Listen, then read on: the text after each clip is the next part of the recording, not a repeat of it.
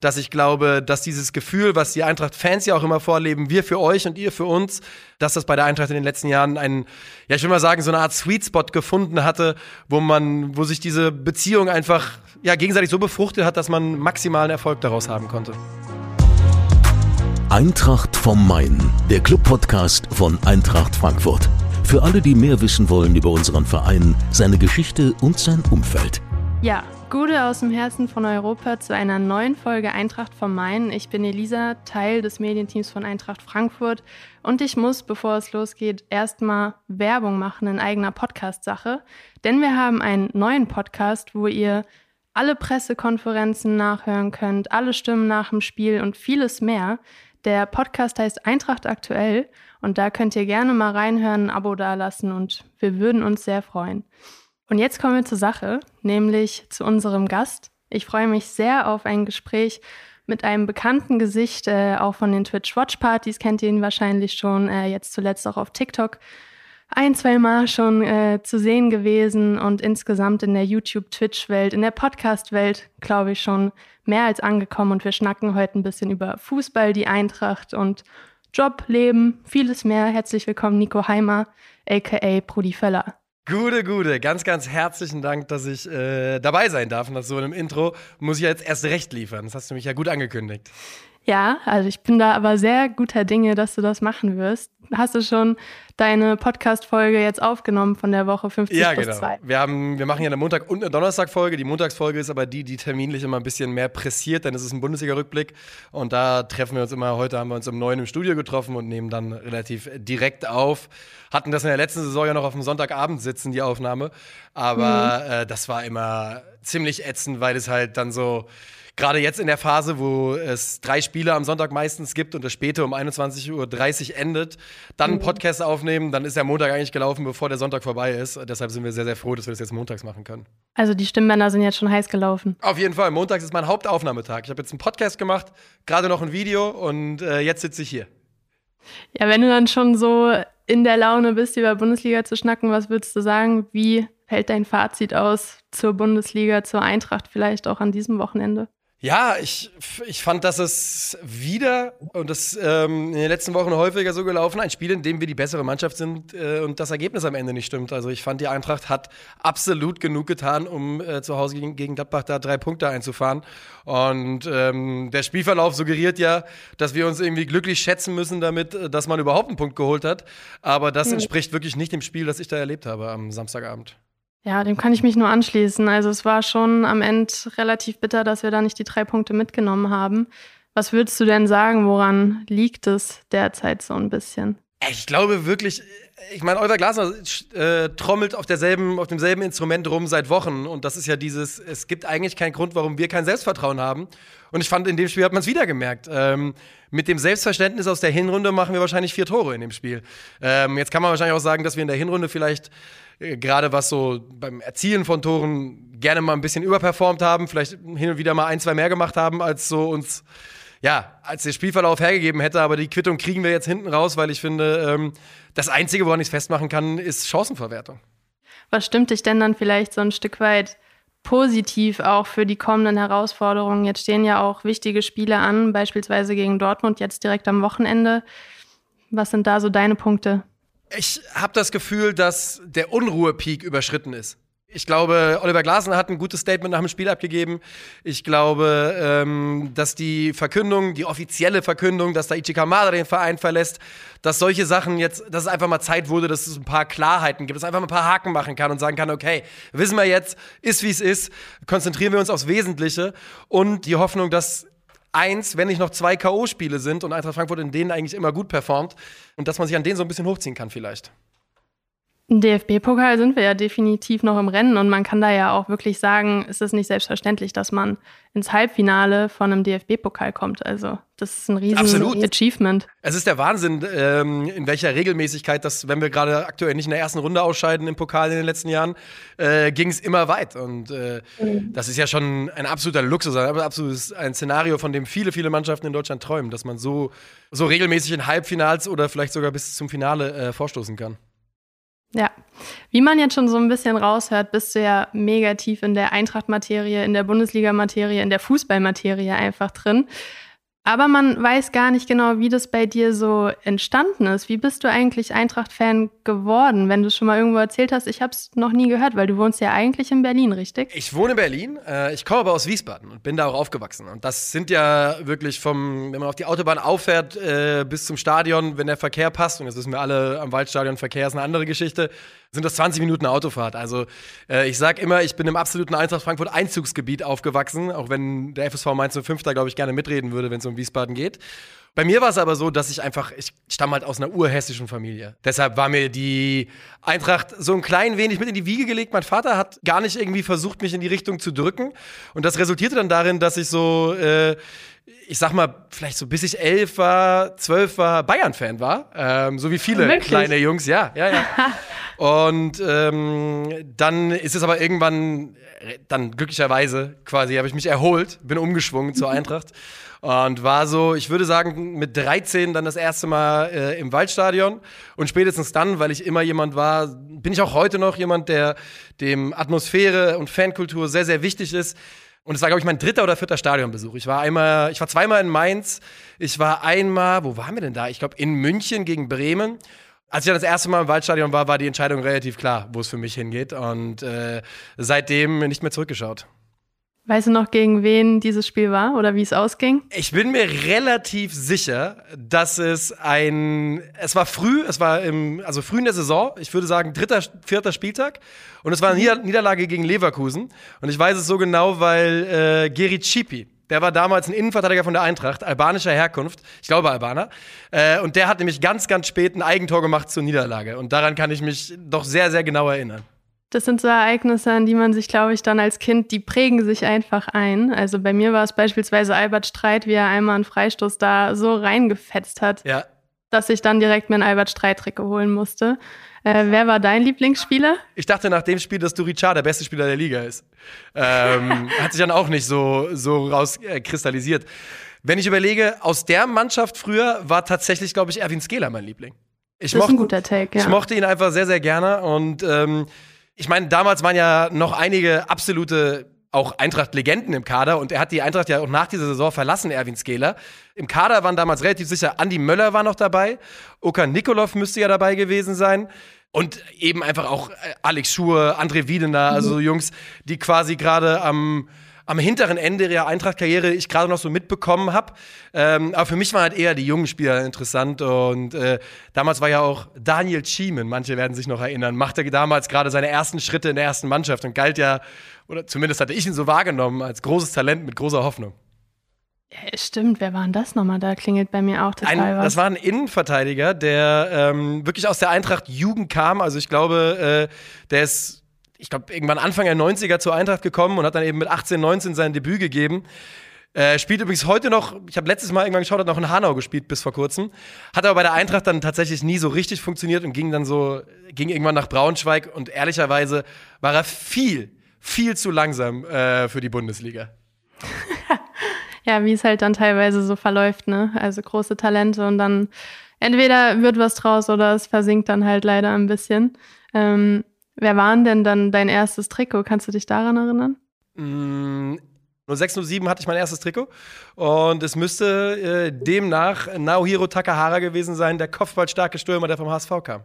Nicht schlecht, nicht ja. schlecht. Ich glaube, wenn ich, ich gucke mal an die Leistungsdaten rein, ich glaube, der hat bei der Eintracht keine 15 Tore gemacht in, äh, in seiner Karriere da. Ich schaue mal ganz kurz, aber. Ähm das ist einem als Kind aber auch teilweise egal. Also da hat man irgendwie auch komplett wilde Beweggründe, warum man ein Trikot dann das auf einmal hat von einem Spieler. Ja. Ich, ich sehe ich seh gerade, er hat sogar in der Saison elf Bundesliga-Tore gemacht. Also von wegen, ne? War, war nicht verkehrt. Denn du sagst aber, mein allererstes Trikot, was ich mit acht oder sowas bekommen habe, war halt Carsten Janker beim FC Bayern München. Also auch wirklich mit Abstand nicht der sexyste Spieler, der bei Bayern rumlief. Ähm, aber da zeigte sich, glaube ich, früh meine Affinität für große Stürme. Ist aber auf jeden Fall gut, dass du dann noch äh, die Seiten gewechselt hast. Auf jeden Fall. Auf jeden die Eintracht-Farben auf deinem Trikot hast. Und seitdem hast du dann natürlich die Eintracht, wie du gesagt hast, schon immer im Herzen. Viele Stadionbesuche sind wahrscheinlich gefolgt. Ja. Was würdest du sagen, war dann seitdem so der Stadionbesuch, der dir die Number One einfach?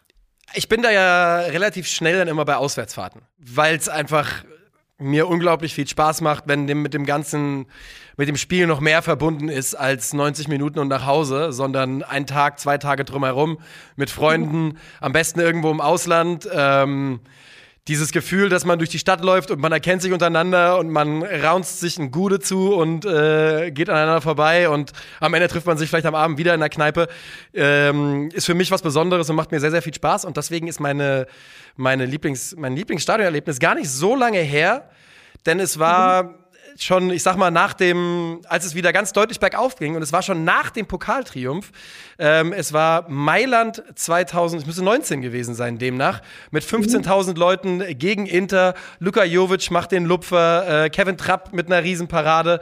Und äh, da war einfach dieses Gefühl, als wir da mit 15.000 Leuten waren, und die Eintracht ja zum ersten Mal seit, ich glaube, 13, 14 europäisch gewesen ist. Und mhm. es war so groß und es war so bombastisch und es fühlte sich so an, es fühlte sich wirklich so an wie, wie soll irgendjemand das hier schlagen? Wie, also wie soll man das, ne, wie, wie, wie soll irgendjemand dem hier beikommen? Die Wahrheit war, Chelsea kam dem Ganzen bei im Halbfinale, aber mhm. ähm, es fühlte sich so groß und mächtig an, dass diese Auswärtsfahrt werde ich auf jeden Fall für immer ganz weit oben haben in meinem Ranking.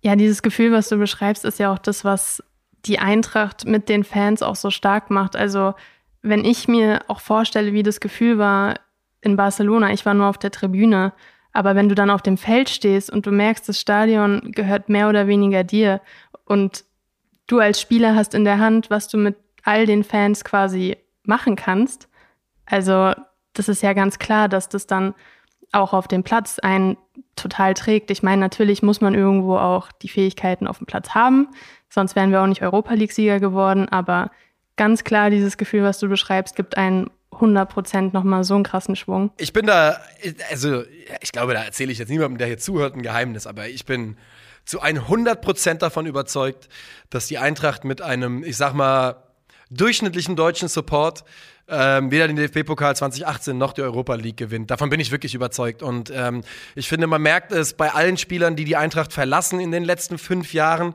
Es ist bei fast allen Spielern, die eine wichtige Rolle gespielt haben und was mit uns erlebt haben, eine starke emotionale Bindung äh, zum Verein da. Äh, wenn ich daran denke, Sebastian Alea, Ante Rebic, Luka Jovic, jeder einzelne von ihnen hat mehrfach betont, wie, wie wichtig die Eintracht für sie ist und was das für eine tolle Zeit war. Und das passiert nur, natürlich nur, wenn du so einen Rückhalt hast. Und ich bin auch komplett bei dir, dass ich glaube, dass dieses Gefühl, was die Eintracht-Fans ja auch immer vorleben, wir für euch und ihr für uns, dass das bei der Eintracht in den letzten Jahren einen, ja, ich will mal sagen, so eine Art Sweet Spot gefunden hatte, wo man, wo sich diese Beziehung einfach, ja, gegenseitig so befruchtet hat, dass man maximalen Erfolg daraus haben konnte. Du hast es ja auch gerade schon angeschnitten jetzt, oder wir haben es angeschnitten, Europa League, Sieger, DFB-Pokalsieger 2018. Das war ja alles unvorstellbar noch kurz davor gefühlt. Also 2016 fast abgestiegen, dann kam Nico Kovac und wir haben es irgendwie geschafft, dann nicht abzusteigen, was schon fast einem Wunder glich.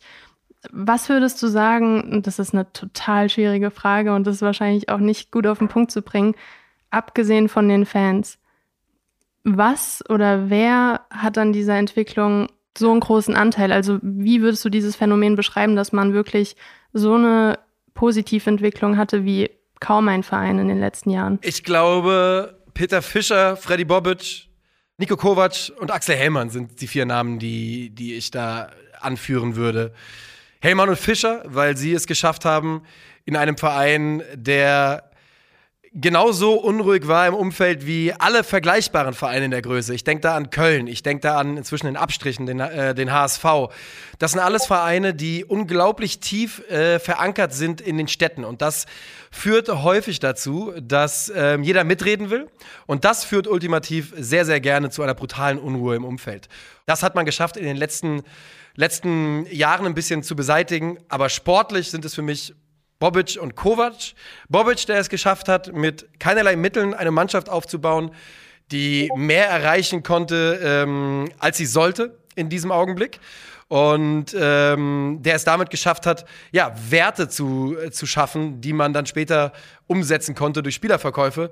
Und Nico Kovac, weil er der erste Trainer seit langem war, der, und ich hoffe, ich darf das so sagen, der so ein gewisses, wisst ihr was?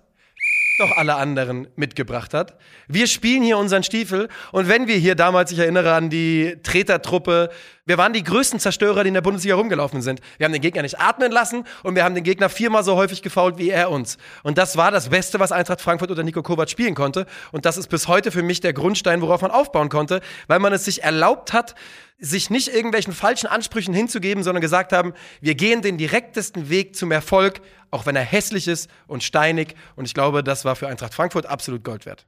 Also die Mittel genau richtig eingesetzt, wie man sie halt einfach zur Verfügung stehen hatte. Genau, und sich selbst nicht größer gemacht, dazu neigen wir alle, nicht nur bei der Eintracht, dazu neigen viele Traditionsvereine in Deutschland, ähm, nicht den Anspruch haben, wir müssen da Fußball 2000 spielen, 20 Jahre später und äh, die, die Bundesliga in Brand schießen mit einem Kader, der es nicht hergibt, sondern wir machen das, was wir können. Und wenn das für den Augenblick ist, dass wir Fußball arbeiten, dann werden unsere Fans das anerkennen und genau so ist es passiert. Und von daraus gab es dann auch eine spielerische Entwicklung. Gab auf jeden Fall sehr, sehr viele Personen, die daran Anteil hatten.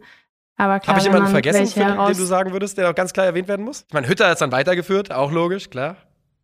Ich finde es total schwer, deswegen habe ich es auch einleitend so gesagt, dass ich, glaube ich, jetzt spezifisch eine Person oder mehrere Personen gar nicht so krass herausstellen könnte, weil wirklich jeder Trainer, jetzt auch Oliver Glasner, in der einen Saison schon so einen krassen Meilenstein erreicht hat, genauso wie Kovac mit ähm, Klassenerhalt und DFB-Pokalsieg. Hütter hatte diese phänomenale Europa League-Saison am Ende hat man natürlich dann leider gepatzt mit der Champions League Quali. Also Das kennen wir ja auch. Das kennen wir ja inzwischen auch schon, oder? Ja, das ist dann halt ähm, tatsächlich schwer, eine Person herauszustellen. Und da muss ich natürlich auch irgendwo sagen, da hatte jeder ähm, seinen großen Anteil dran. Ja, finde ich absolut in Ordnung. Ähm, ich fand, die Eintracht hat vieles in, diesen, in dieser Phase auch richtig gemacht, was so Transfers betraf. Ne? Ich denke, dass man wirklich opportunistisch genug war und sich selber zugetraut hat, ähm, Kevin Trapp zurückzuholen, Sebastian Rode zurückzuholen. Damit auch in einer Phase, in der eine Mannschaft jedes Jahr neu strukturiert werden musste, aus verschiedenen Gründen. Natürlich A, weil man Spieler verloren hat, weil sie so performt haben, dass größere Vereine, andere Vereine Interesse gefunden haben und viel Geld bezahlt haben. B, aber eben auch, weil, weil es eine Mannschaft war, die die Ansprüche jedes Jahr erhöht hat. Und dass man es da geschafft hat, Spieler zu finden, die die Eintracht als Verein kennen, die die Eintracht-DNA in sich tragen und diese Reise mitgehen. Und dass man dafür bereit war, auch Risiken einzugehen. Bei Kevin Trapp sicherlich, ohne dass ich irgendwelche Zahlen kenne, ein finanzielles Risiko. Bei Sebastian Rode das Risiko, dass man einfach nicht wusste, was er körperlich überhaupt noch, wie viel Bundesliga noch in diesem Körper steckt. Das waren in meinen Augen gute Entscheidungen, die auch dazu geführt haben, dass es keine, keine Lücke zwischen Mannschaft und Anhängerschaft gibt. Da haben wir auf jeden Fall jetzt schon einen kleinen Deep Dive gemacht und versuchen jetzt noch mal ein bisschen raus aus der Eintracht-Materie zu gehen und dich noch mal ein bisschen mehr kennenzulernen, nämlich mit unserer Kategorie den Eagles 11. Da stelle ich dir elf Fragen, ähm, die du am besten relativ knackig beantwortest. Vielleicht stelle ich aber auch die ein oder andere Rückfrage, wenn ich was nicht direkt verstehe oder etwas sehr spannend finde. Bist du bereit? Ich bin ready, let's go.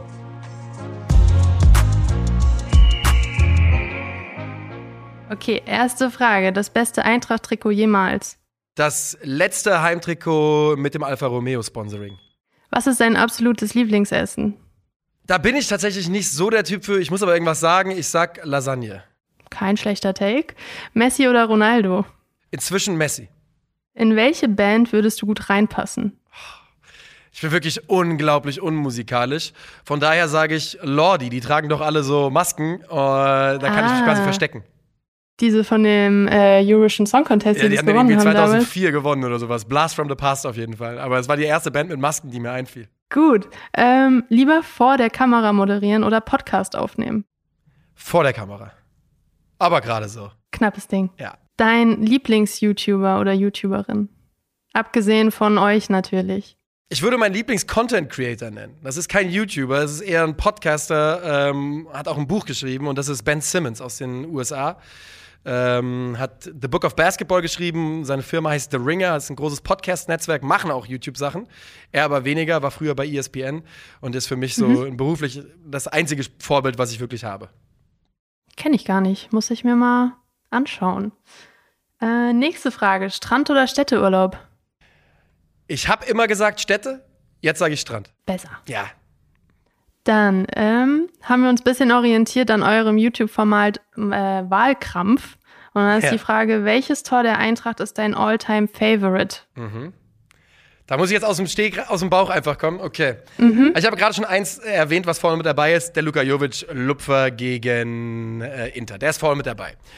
Ganz klar, das, was ich am allermeisten gesehen habe, wo ich am meisten Gänsehaut bekomme und was deshalb wahrscheinlich die Nummer eins sein muss, ist 70 Meter bis zur Ewigkeit, Michal Kasinovic, DFB-Pokal 2018. Ich glaube, da führt kein Weg dran vorbei. Ein underratedes Traumtor. Wir hatten doch Lukas Piasson auf Laie mal eine Saison. Der hat gegen den HSV in der 94. entweder Ausgleich oder Siegtreffer gemacht, Freistoß aus 30 Ja. Metern. Absolut, also wirklich Kategorie Bilderbuch. Besser geht's Ich nicht. erinnere mich. Ähm, den hätte ich auch noch vorne mit dabei. Was wir all für Spiele eigentlich über die Jahre hatten, ne? Es ist der Wahnsinn. Gerade auch so in der Phase, ich sag mal, von äh, Relegation bis so 18, 19, was da an, an Durchlauf da war, äh, Shanji Tarashai, Guillermo Varela von, äh, von United ausgeliehen, der dann sich tätowieren hat lassen direkt vom Spiel und deswegen irgendwie gesperrt wurde, irgendwie sowas in die Geschichte war da, äh, in die Ecke, äh, Tavata, den Israeli von Haifa, den wir geholt haben. Also Der doch auch das Tor geschossen hat, dieses Wichtige im DFB-Pokal. Weißt du noch? Auch, ja, so reingehauen, Tabata. mit Abstand seine, äh, seine beste und wichtigste Szene für die Eintracht. Definitiv. Next one. Ähm, auch wenn du in Berlin wohnst, dein Lieblingsort in Frankfurt. Ich bin immer gerne bei der Frau Rauscher. Ich bin jedes Mal bei der Frau Rauscher, wenn ich komme. Bring da jeden hin, den ich nach Frankfurt bringe. Also, Auf jeden Fall nachvollziehbar. ja, ich habe gerade überlegt, bin da meine, auch gern. Äh, meine Schwester hat ja jetzt zuletzt lange in Frankfurt gewohnt und hat da gerade Nachwuchs bekommen, ist aber gerade äh, aus Frankfurt rausgewandert. Ich will jetzt nicht zu viel erzählen. Deswegen, sonst hätte ich da äh, ihre Wohnung angegeben, aber die kann es auch nicht mehr sein. Das spannendste Interview, das du je geführt hast, wenn du überhaupt jetzt so ein richtiges Interview, beziehungsweise halt Video. Doch, doch, wir haben, also ich habe viele coole Sachen machen dürfen. Die aus Eintracht sich spannendste Geschichte war, ähm, ich war einer der ersten, der Nico Kovac gesprochen hat, äh, als er beim FC Bayern angeheuert hatte, bei seinem ersten, äh, einem seiner ersten Testspiele beim ICC als Bayern-Trainer. Und habe ihn auf die Eintracht angesprochen und er hat mich komplett gegrillt äh, mit seiner Antwort und mich auch nicht mehr darauf zurückantworten lassen. Das war sicherlich eine meiner wichtigsten Erfahrungen, so im Sinne von, äh, so kann es übrigens auch laufen. Oh je. Spannendstes Interview, ansonsten. ah, Ganz ehrlich, die spannendsten Gespräche sind immer die, leider, die jenseits der Kamera stattfinden. Und ähm, da gab es auch einige Kandidaten in den letzten Jahren, wo es ähnlich war bei mir. Das Interview, über das ich mich am meisten gefreut habe, wenn es auch ganz, ganz kurz war, war Marco Russ im Sommer 2018 äh, nach dem DFB-Pokalsieg. Wo ich ehrlicherweise mich einfach nur bei ihm bedankt habe. Und es war wenig von einem Interview und er war auch bestens gelaunt. Und eigentlich haben wir uns nur angestrahlt und uns gefreut. Und das ging nur zwei Minuten, aber es war ganz toll. Ist doch auch mal schön. Dann die allerletzte Frage von den Eagles 11. Wie kamst du auf den Namen Brody Feller? Ich, saß in einem Büro in meinem alten Job bei Joyce hier in Berlin und saß neben meinem Kollegen Arne, ein guter Freund von mir auch heute noch. Und er hatte immer ganz coole Usernamen. Er hatte unter anderem mal feiner Arne Fischfilet, was ich super fand. Ne? Ein guter, guter Gag auf jeden Fall. Und dann war mein Ansatz, ich würde den bestmöglichen Namen, den ich habe, denn ich habe mich damals erst bei Instagram sehr spät angemeldet, 2015. Wie gesagt, mein, ich wollte das Bestmögliche. Ich wollte so, dass alle sagen, oh, was ein toller Name. Und dann habe ich irgendwo jemanden gesehen, und jetzt gestehe ich es zum ersten Mal. Ich habe es, glaube ich, jetzt einmal schon erzählt. Ich habe jemanden gesehen, der Brudi Karel hieß. Und dann war der Weg nicht weit zu Brudi Völler. Und äh, so war der Name geboren und ähm, bin heute noch sehr glücklich damit. Auf jeden Fall ein legendärer Name. Ich feiere ihn sehr. Es ist auch wirklich, inzwischen hat der Name so eine, so eine Eigendynamik angenommen, dass Leute mich häufig mit Brudi rufen und darauf reagiere ich aber eigentlich nicht, weil das ist halt nur mein Social-Handle. Niemand spricht mich ja so an. Ne? Jeder nennt mich eigentlich Nico in meinem Umfeld. Ähm, Und das führt dann manchmal zu seltsamen Situationen, dass Leute dreimal Brudi rufen und dann einmal Nico und ich dann sage, oh, du hast mich gerade schon, jetzt schon länger gerufen, ne? Äh, ja, Du meinst mich mit Brudi.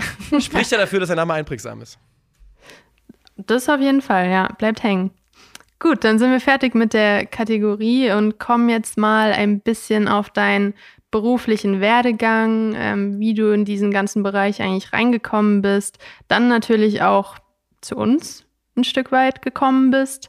Ähm, du hast angefangen bei Joyce oder hast du davor schon woanders angefangen? Ja, also ich habe gearbeitet habe ich seitdem ich 16 bin. Anfangs mehr, dann weniger, relativ früh schon Vollzeit, eigentlich direkt äh, mit meinem Schulabschluss äh, der sich ja um ein Jahr verzögert hat. Ehrenrunde im letzten Jahr. Naja, Ah, was soll man machen? Ähm, aber ja, in den Medien habe ich das erste Mal gearbeitet, äh, bei der Volleyball-Bundesliga in der Pressestelle. Das war furchtbar. Nicht, weil der Job furchtbar war, nicht, weil die Volleyball-Bundesliga furchtbar war, sondern weil ich gemerkt habe, diese trockene Pressearbeit mit Pressemitteilungen und äh, die korrigieren, was ich eh nicht konnte, aber die quasi ähm, weiterversenden, gucken, dass die an die richtigen Leute kommen, das war so dröge für mich.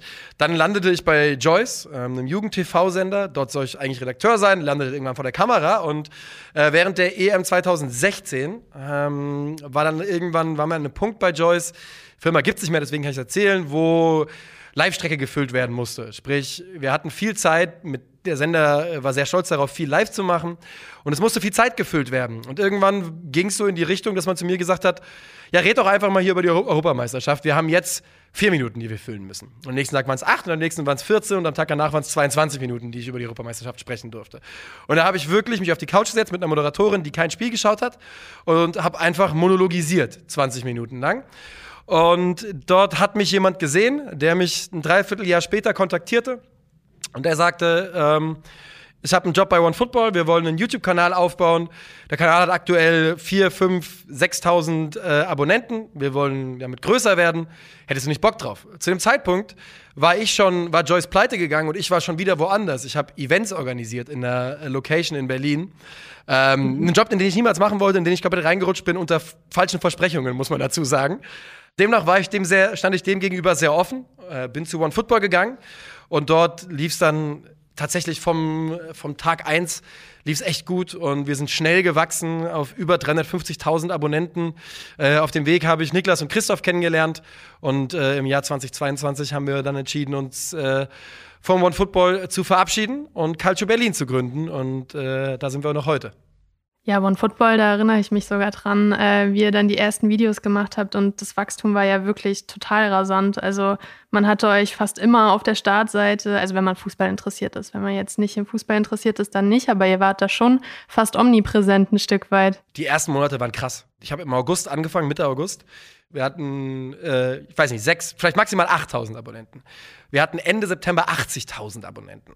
Ich bin davon überzeugt, dass es in dem Augenblick nicht mal, das lag nicht irgendwie an mir oder sowas, sondern es lag daran, dass wir eine Content-Lücke befüllt haben im YouTube-Bereich, die einfach niemand anderes gemacht hat zu dem Zeitpunkt. Äh, die Leute haben sich nach Fußball-Content, nach Daily-Fußball-Content gesehnt. Es gab alles andere auf YouTube, warum auch immer das nicht so richtig.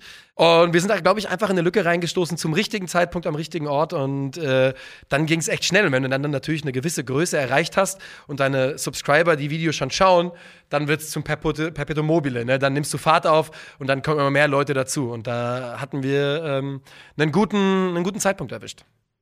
Also es gab ja beispielsweise die Free Kickers oder es gab auch sehr viele FIFA-YouTuber wie jetzt Gamer Brother oder ähm, diese Tizi Shoebachs und so weiter. Die waren ja schon alle total äh, im YouTube-Game drin, aber so ein richtiger Talk-Fußball-YouTube-Kanal, ich will jetzt keinem anderen Kanal zu nahe treten, der das damals schon gemacht hat, aber war auf jeden Fall so, dass niemand so schnell erfolgreich war und das war sehr spannend zu beobachten.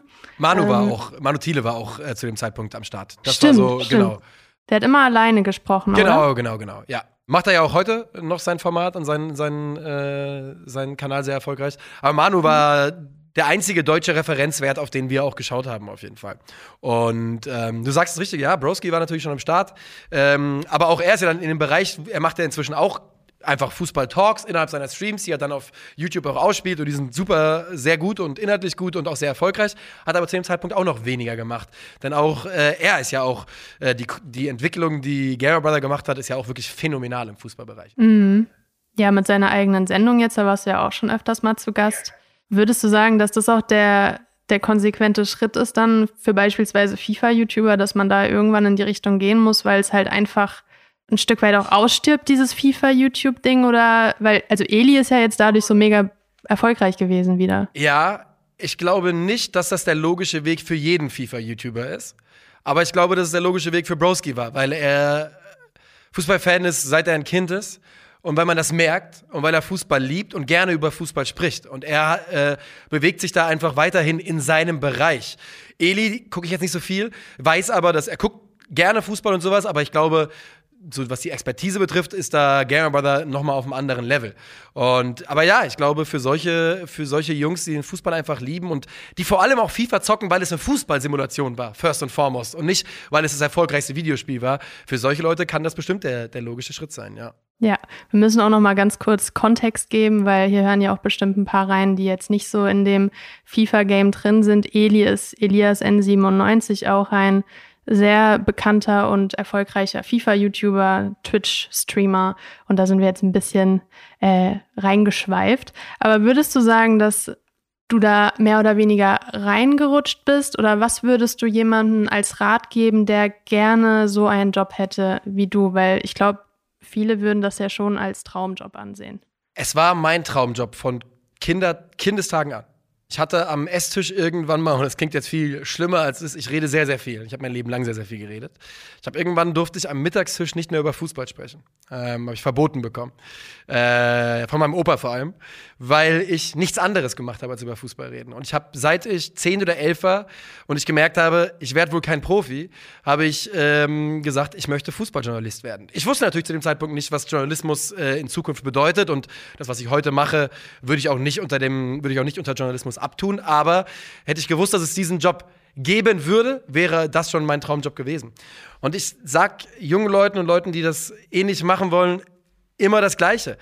Ich bin reingekommen, weil ich gearbeitet habe in dem Bereich. Ich hatte Arbeitsproben und da hatte ich Glück. Das heißt, ich habe über Fußball gesprochen. Man hat mir, ich habe einen Raum gefunden, wo ich zum, zumindest ein bisschen äh, Audience hatte, ein bisschen Leute hatten, die mir zugehört haben und zugesehen haben, über Fußball zu sprechen. Ich rede jetzt noch über Joyce und hatte dann das Glück, dass jemand in dem Bereich was aufbauen wollte.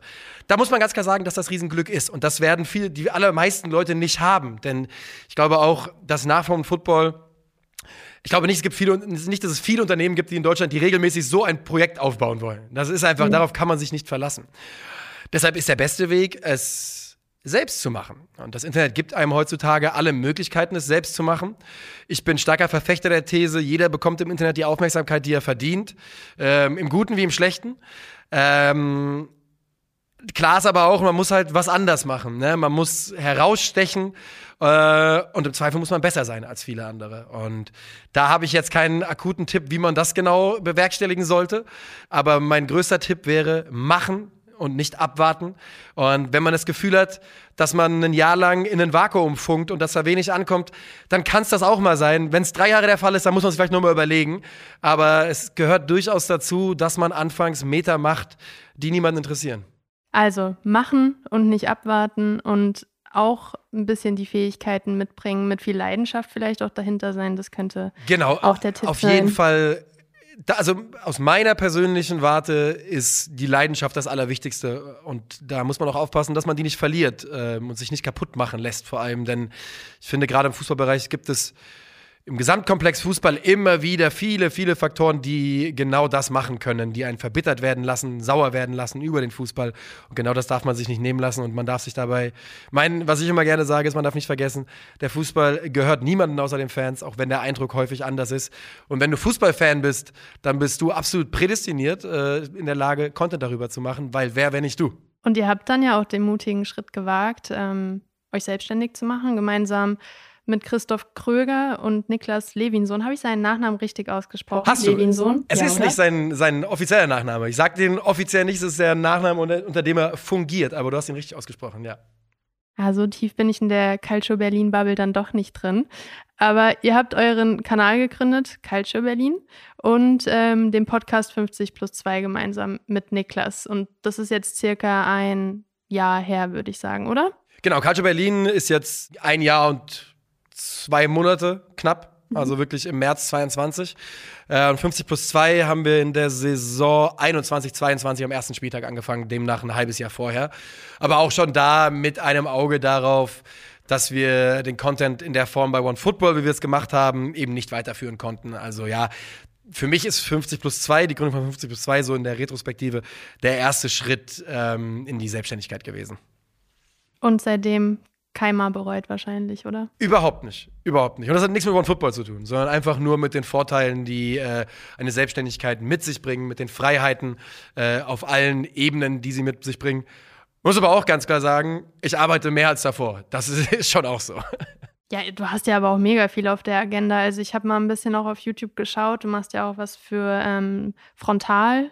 Da beschäftigst du dich auch mit kritischeren Themen wie Katar, wie ähm, das Aussterben des Amateurfußballs. Du warst jetzt bei Ed Broski, du warst bei Kicker, du warst bei Elf Freunde.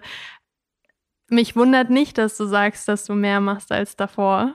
Du musst dir das aber auch so verstehen. Für mich, also ich leide, so wie viele Leute meiner Generation, glaube ich, unter diesem sogenannten Imposter-Syndrom. Immer dieses Gefühl, dass man äh, nicht zu Recht dort ist, wo man ist. Und dass man sich immer rechtfertigen muss, vor sich selbst am allermeisten. Niemand andere stellt eine Frage.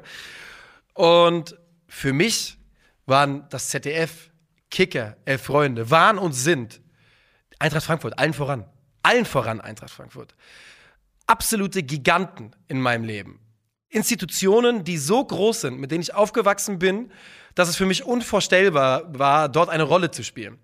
Und deshalb nehme ich dieses Angebot, diese Angebote einfach aktuell sehr, sehr gerne an und weiß es einfach brutal zu schätzen. Und dass ich bei Frontal arbeiten darf, für Frontal arbeiten darf, freut mich sehr. Dass ich für die Eintracht arbeiten darf, habe ich schon ein paar Mal gesagt. Es ist eine der großartigsten Sachen, die in meinem Leben je passiert sind. Und deshalb, das werde ich auch nicht immer machen. Irgendwann hat man mal die Runde gemacht, ist überall einmal gewesen, wo man auch gerne sein möchte. Äh, ob ich dann ewig so weitermache, weiß ich auch nicht. Aber aktuell macht es mir einfach große Freude. Verständlich. Ich finde die Videos auch meistens oder immer eigentlich mehr als gelungen. Ähm, ich habe mir nicht alle angeschaut, deswegen meistens die, die ich geschaut habe, finde ich schon immer sehr, sehr spannend. Mhm. Eine Frage, die ich noch hatte, ich weiß nicht, ob du sie schon mal beantwortet hast. Niklas ist ja eigentlich Lautern-Fan. Wie könnt ihr das vereinen? Stört euch das gar nicht? Ähm, mal so ganz offen gefragt. Wir haben zueinander gefunden in der Zeit, in der die Eintracht und äh, den FCK zwei Ligen getrennt haben.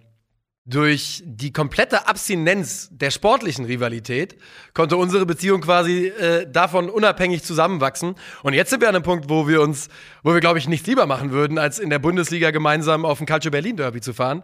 Und nein, überhaupt nicht. Überhaupt nicht. Denn bei aller Abneigung, bei allem, was man für Lautern empfindet als Frankfurt-Fan, und das ist ja nun bekanntlich wenig Gutes, ich würde lieber 365 Tage im Jahr Gift und Galle in Richtung Kaiserslautern spucken, ähm, als gegen einige andere Vereine, die in der Bundesliga sind, obwohl sie da nicht hingehören.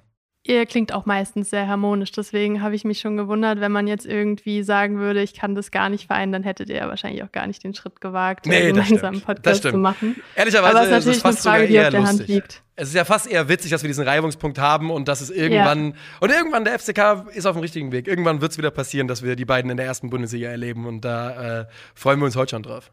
Warten wir mal ab, ob es so kommen wird. Was eure Pläne sind jetzt noch so für die kommenden Jahre. Es gibt ja auch viele YouTuber, die jetzt dann beispielsweise auch Offline-Events machen oder Podcaster, die sagen, ähm, wir machen eine Live-Show, wo Fans hinkommen können. Was habt ihr da so auf der Agenda stehen? Wir sind tatsächlich im Juni mit 50 plus 2 wieder auf Tour, 35. Spieltag. Ähm, wir waren dieses Jahr im Januar erst auf der, unserer ersten kleineren Podcast-Tour und die hat uns richtig viel Freude bereitet. Jetzt im Juni dann also nochmal nach der Saison. Ansonsten sind die Antworten, die ich da jetzt geben kann, auf Calcio Berlin und 50 plus 2 bezogen relativ langweilig, denn die Antworten sind, wir wollen wachsen, wir wollen noch größer werden, ähm, wir wollen uns etablieren als eine der ersten Quellen, ähm, die man frequentiert, wenn man was über Fußball erfahren will.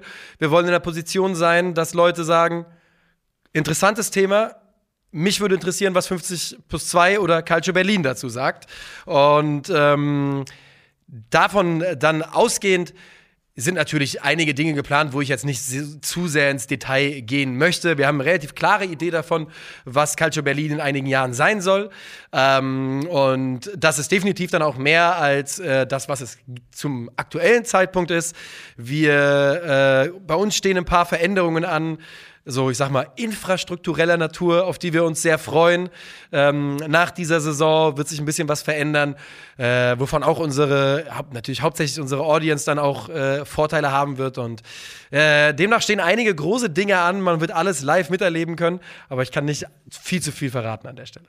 Ich bin sehr gespannt. Es stehen aber ja auch noch ein paar Ideen mit Eintracht Frankfurt an. Und was wir schon umgesetzt hatten, war die Twitch Watch Party. Und da gibt es wirklich legendäre Zusammenschnitte von dir und auch von Etienne Gade, äh, wie ihr zusammen den Europa League-Sieg gefeiert habt.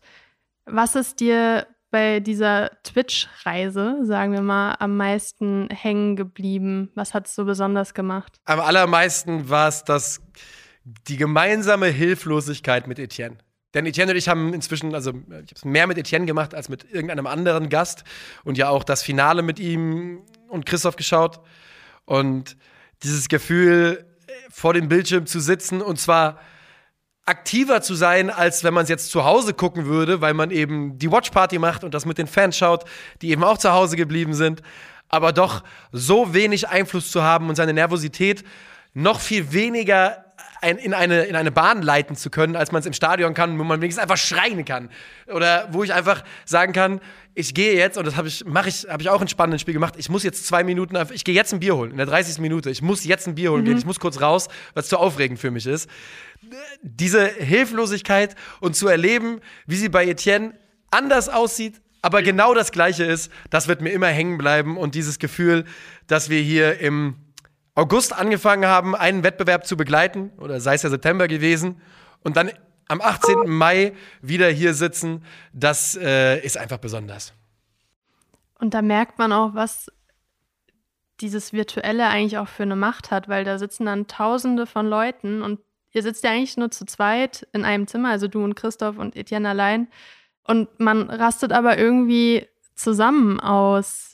Kannst du noch mal so ein bisschen deine Gefühlswelt das darlegen? Ist, das ist ein super guter Punkt, denn ähm, was ich ja gerade gesagt habe, man hat die, dieses Gefühl, dass man diese Energie nicht in eine Bahn leiten kann. Die einzige Bahn ist der Chat. Und so geht es den ja. ganzen Leuten, die dabei sind. Und es waren ja nun deutlich über 1000. Ich weiß nicht, wie viele es waren beim Finale. Es waren viele, viele, viele Leute, die da dabei waren. Und dieses Gefühl, dass alles in eine so, ja, sieht man natürlich jetzt nicht, in eine, in eine auf dem Bildschirm handflächenbreite Chatleiste, dass da gerade mhm. 4000, wie viel Leute auch immer es waren, ich habe keine Ahnung gerade, dass die alle ihre Emotionen gemeinsam nur in dieses Ding rein channeln können, äh, war unglaublich. War unglaublich. Und zu wissen, ich schreie hier gerade rum und ich lese die, die Kommentare von tausenden Leuten, die auch gerade schreien. Die sitzen alle gerade zu Hause, können alle nicht im Stadion sein, aber jeder Einzelne brüllt gerade rum äh, und hat gerade einen der besten Momente seines Lebens. Ein unglaublich verbindender Moment auf jeden Fall. In der Champions League hat es ja jetzt leider dann nicht gereicht für mehr, aber wir sind ja mega stolz auf das, was wir erreicht haben. Achtelfinale in einem Champions League-Wettbewerb, allein dass wir Champions League gespielt haben, war so eine schöne und große Sache für Eintracht Frankfurt. Da sind wir jetzt leider raus, aber wir sind ja noch im DFB-Pokal drin, wo du auch zuletzt ähm, bei der Watch Party dabei warst. Wie blickst du auf diesen Wettbewerb? Sehr positiv ich sage ja schon immer, Eintracht Frankfurt ist eine absolute Turniermannschaft und Eintracht Frankfurt in 90 Minuten zu schlagen ist die schwierigste Aufgabe, die Eintracht Frankfurt dir geben kann, wenn das Sinn macht. Ja, äh, also es ist einfacher für einen durchschnittlichen Bundesligist am Ende des Jahres in der Tabelle vor der Eintracht zu stehen. Es ist einfacher, die Eintracht in zweimal 90 Minuten plus eventuell Verlängerung zu schlagen, als zu sagen, 90 Minuten, now or never es ist früher, es kommt, es zählt, es geht um alles, vor allem weil die Eintracht dann meistens schon in der Bundesliga so ein bisschen in den letzten Jahren am Bröseln ist. Da glaube ich, gibt, ist das, wie gesagt, das Schwierigste, was die Eintracht dir bieten kann. Und deshalb bin ich positiv und glaube, dass der VfB Stuttgart ähm, bis dahin nicht in der Position sein wird, wo man sagen wird, ah, oh, haben wir doch gut gemacht, diese Bundesliga-Saison. Äh, lass uns doch mhm. einfach gucken, dass wir jetzt hier den Pokal möglichst, am besten gewinnen wir den Pokal, auf die Liga können wir auf gut Deutsch, können wir vergessen. Ich glaube, da werden sie nicht sein. Die werden mit ihrem absoluten Hauptaugenmerk auf die Bundesliga weiterschauen. Das ist eine gute Ausgangslage für die Eintracht. Und dann warum, wenn man im Finale steht, dann werde ich mich nicht hier hinsetzen und sagen, dass wir das Ding nicht gewinnen wollen. Nee, nee. Also da müssen wir schon auch optimistisch rangehen. Ähm, ich bin da auch voller Optimismus und hoffe, dass es reicht für Berlin und dass wir dann nach 2018 nochmal dorthin können. Wie gesagt, wir jinxen hier nichts. Wir bleiben, Nein, wir bleiben nicht. bescheiden und wir, wir wollen nichts herauf, herbeireden oder beschwören. Aber optimistisch muss man ja sein. Ja, und kann man es auch direkt bleiben lassen. Stell dir ne? mal vor, die Eintracht, dann ist es 2018 bis 2023, sind das drei Titel in fünf Jahren wären das. Nochmal, es sind, es sind zwei Spiele zu gehen. Der VfB Stuttgart ist ein brutal hartes Los und wer auch immer weiterkommt, ja. Freiburg oder Leipzig, ist nochmal ein brutal hartes Los. Ich will hier niemanden kleinreden, aber der Gedanke, dass Eintracht Frankfurt, der Verein, der für mich zu 100 Prozent verbunden war mit, in, meinem, in meiner Lebzeit werden wir keinen Titel gewinnen, jetzt die Chance hat, drei in fünf einzutüten, absolut wahnsinnig. Ja, zwei große Spiele müssen wir dann auf jeden Fall noch schaffen. Wie du gesagt hast, es sind zwei sehr schwierige Gegner. Ähm, das wollen wir gar nicht außen vor lassen. Aber man versucht da ja optimistisch drauf zu blicken, sonst kann man es direkt bleiben lassen. Und ähm, wer nicht vor Ort dabei sein kann in Stuttgart oder wie auch immer, ich will es nicht aussprechen, das ist zu viel gejinxt, kann dann auch bei der Watchparty vorbeischauen, um das Ganze jetzt schön abzurunden, das Thema. Abschließend als Frage, was empfindest du an deinem ganzen Job als größtes Privileg? Also das allergrößte Privileg ist, dass ich mein allergrößtes Hobby zum Beruf machen konnte. Ganz klar. Also ich glaube, ich hätte Jobs machen können. Es hätte Jobs gegeben, die zu mir gepasst hätten, zu meiner Art. Ich glaube, es hätte weniger gegeben, die so gut zu mir gepasst hätten. Dass es mir durch die Leute, die mir zuhören, zuschauen oder uns zuhören und uns zuschauen, möglich ist, das beruflich zu machen, ist das größte Privileg. Ich, wie gesagt, nochmal, dass ich dann im Zuge dessen für Eintracht Frankfurt arbeite, dass Eintracht Frankfurt eine Insta-Story postet, in der ich vorkomme, ist Wahnsinn. Dass, es, dass ich beim ZDF vor, äh, auftauche, ist Wahnsinn. Freut mich unglaublich. Aber das größte Privileg ist, dass ich das alles machen kann im Rahmen meines Lieblingssports und meines größten Hobbys. Und du hast es gerade schon angesprochen, Insta-Story. Das ist nämlich unser letzter Punkt für die heutige Folge, die Fanfragen. Wir haben gestern äh, die Instagram-Fans gefragt, ähm, was sie von dir wissen wollen. Und da haben wir drei uns rausgepickt, die ich dir jetzt abschließend noch stellen würde. Die erste Frage ist von Alex mit 2e.hnz. Dein Wunschtransfer im Sommer. Und da muss ich sagen, weil wir ja hier im Eintracht-Podcast sind, der Nico hat jetzt hier keinerlei Insights. Wenn er einen Wunsch äußert, dann ist es seine Meinung aus seiner privaten Expertenperspektive. Genau, ich will, äh, ich hab, das sage ich auch immer im Podcast, ich habe nie Insights. Äh, ich rede immer nur aus, aus dem, was ich denke.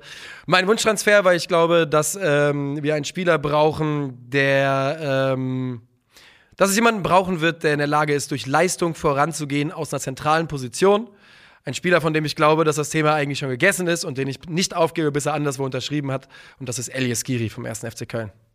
Ja, Gut, es ist einfach, es wäre in meinen Augen ein solch zentraler Bestandteil für die Mannschaft der Zukunft. Ich glaube, ein, ein größeres Puzzlestück zu einem besseren Tarif könnte man nicht bekommen. Ich glaube aber, dass Elias Giri vielleicht durchaus auch auf andere Vereine schaut. Nächste Frage von Felix Lorei. Apfelwein oder Bier? Also Äppler ist mir auf jeden Fall nochmal äh, mehr ans Herz gewachsen in den letzten Jahren, wo ich ihn halt viel weniger trinken kann. Ich bin ja seit über zehn Jahren in Berlin. Hier gibt es drei mhm. Läden in, der, äh, in, in Berlin, wo du Äppler trinken kannst, so ungefähr. Schande. Äh, also du kannst ja Lampe natürlich trinken, ne? Äh, kennt man ja aus der Eintrachtkneipe. Äh, aber ansonsten wird es dann schon eng. Trotzdem äh, bin ich Biertrinker. Ist auch nicht schlimm. Kann ich auch verstehen. Aber so ein sauer gespritzter im Sommer, da geht eigentlich nichts drüber. Ich war, letzte, ich war in Ostern zu Hause, da habe ich auch wieder sehr gerne mit meinem Vater Äppler getrunken. Richtig und richtig. So, letzte Frage.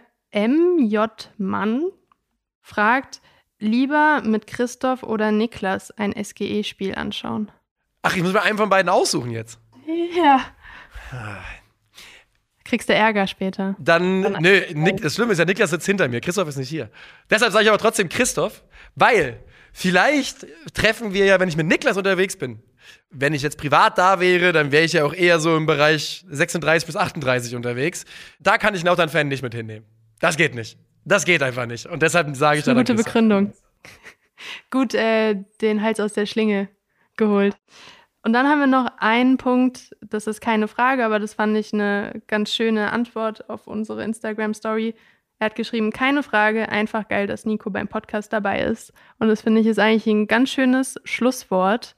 Ähm, ich fand die Folge sehr spannend, hast sehr viele spannende Einblicke gegeben in dein berufliches Leben, äh, in deine ganz persönliche Eintrachtwelt auch irgendwo. Und ähm, hast du noch irgendwas abschließend zu sagen? Nein, ganz, ganz herzlichen Dank, äh, dass ich da sein durfte. Herzlichen Dank für alle, die Fragen gestellt haben. Und äh, danke dir, Elisa, auf jeden Fall, dass ich heute hier zu Gast sein durfte. Ja, sehr gerne. Und danke. Und an alle, die jetzt hier noch dabei sind bis zum Schluss. Abonniert gern auch diesen Podcast Eintracht vom Main, aktiviert die Glocke und wir hören uns beim nächsten Mal. Tschüssi.